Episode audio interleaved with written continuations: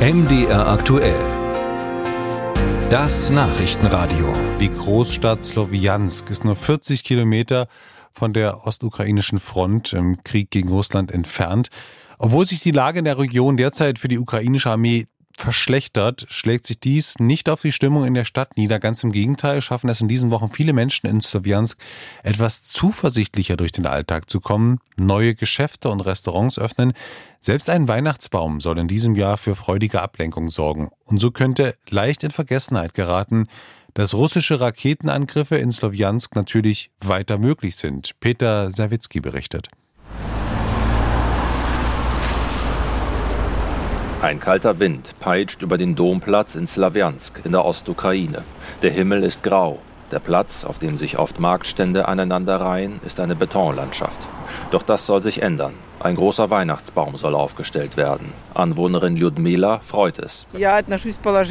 Ich bin sehr dafür. Negative Emotionen hängen uns zum Hals raus, um es so zu formulieren.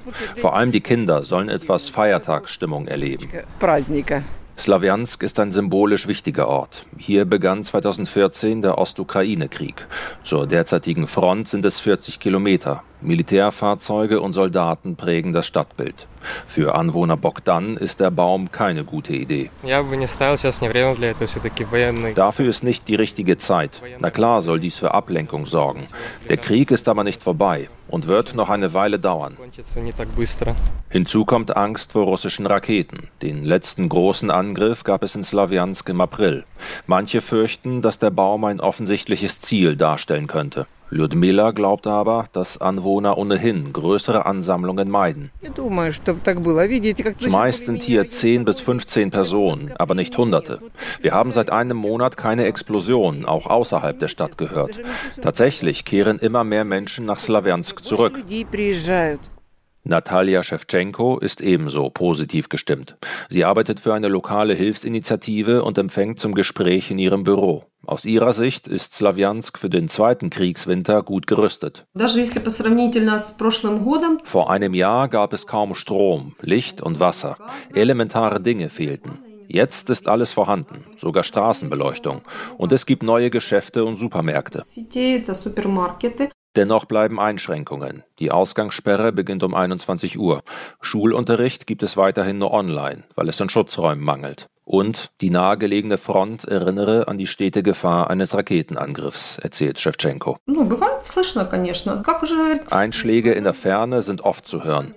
Das hängt von der Windrichtung ab, sowie davon, wie intensiv die Kämpfe sind.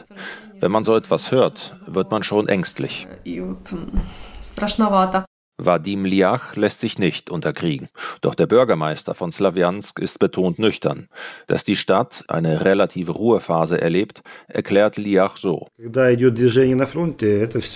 es Bewegung an der Front gibt, geraten Städte wie wir unter Beschuss.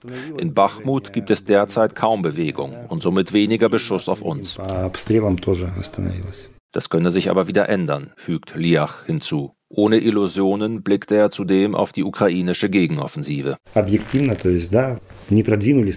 Objektiv gesehen haben wir im Süden kaum Fortschritte gemacht und dabei viele Menschen verloren. Es ist klar, dass wir eine weitere Offensive benötigen. Im besten Fall wird sie im Frühjahr beginnen, was mindestens ein weiteres Jahr an Kämpfen bedeutet.